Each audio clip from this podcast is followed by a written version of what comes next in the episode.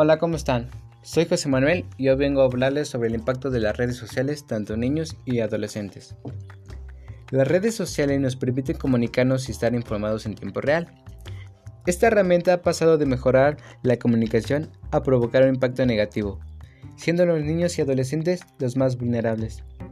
Tiene como desventajas la pérdida de interacción en su entorno social y dentro de su familia y también la exposición de información personal a personas desconocidas. Y en cuanto a ventajas, podemos destacar que genera mayor interacción entre los jóvenes y que facilita la relación social sin las barreras culturales y o físicas. El uso frecuente de las redes puede generar problemas tales como la adicción a las redes y consecuentemente puede alejarlos de su vida normal.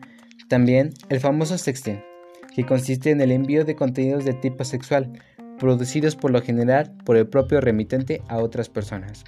Otro problema es el ciberbullying, que se convierte en el ciberacoso, que este puede estar causar angustia emocional, preocupación y sin propósito legítimo a través de estas redes.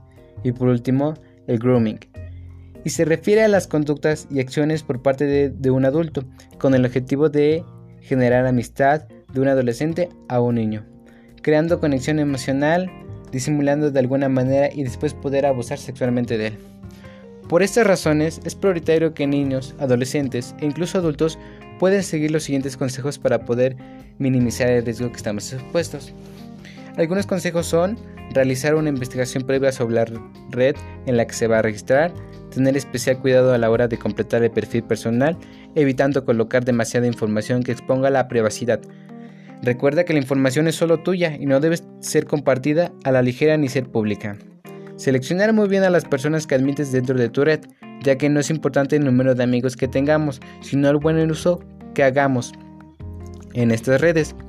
Usar la lista de amigos, así después poder configurar las opciones de privacidad de manera precisa.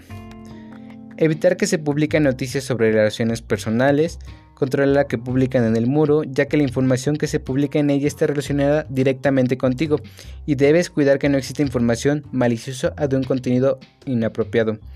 Y por último, eliminarse de los resultados de las búsquedas.